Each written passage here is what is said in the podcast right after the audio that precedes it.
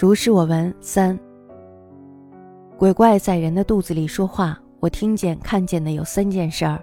一件呢是云南的李依山编修伏击时，同狐女一同唱和诗歌。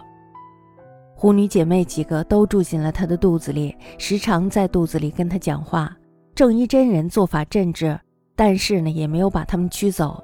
后来呢，他竟终身患癫痫。我在翰林院亲眼见过他。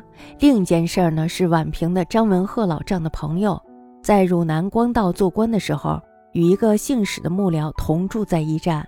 有一个客人递上了自己的名片，请求要见史某。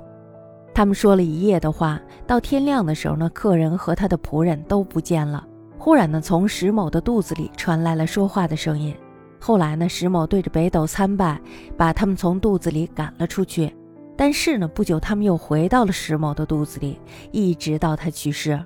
怀疑呀，这是前世的冤孽。这是听吏部侍郎金听涛讲的。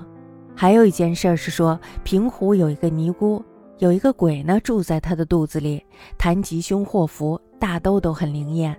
施主们越来越多，鬼呢自称是前生欠了尼姑的钱，所以用这种方式来偿还。就像是《北梦所记》记载的田部的故事一样，人们在尼姑的腋下侧着耳朵倾听，可以听到鬼说话的声音。怀疑啊，这是张柳神，这是听吏部侍郎沈云娇说的。鬼魅在人腹中语，语所闻见，凡三事：一为云南李边修因伏击与狐女唱和，狐女姊妹数辈并入居其腹中，时时语语。正一真人何至福能浅，竟癫痫终身。余在翰林目睹之。一为宛平张文鹤友观南汝光道时，与史兴木有宿一战，有客投次夜时，对语彻夜。逼笑客及其仆皆不见。忽闻语出使腹中，后拜斗妾之去，俄仍归腹中，至时死，乃矣。疑其宿冤也。闻金听涛少宰言之，以为平湖一泥。有鬼在腹中，谈修就多厌，谈诗临极。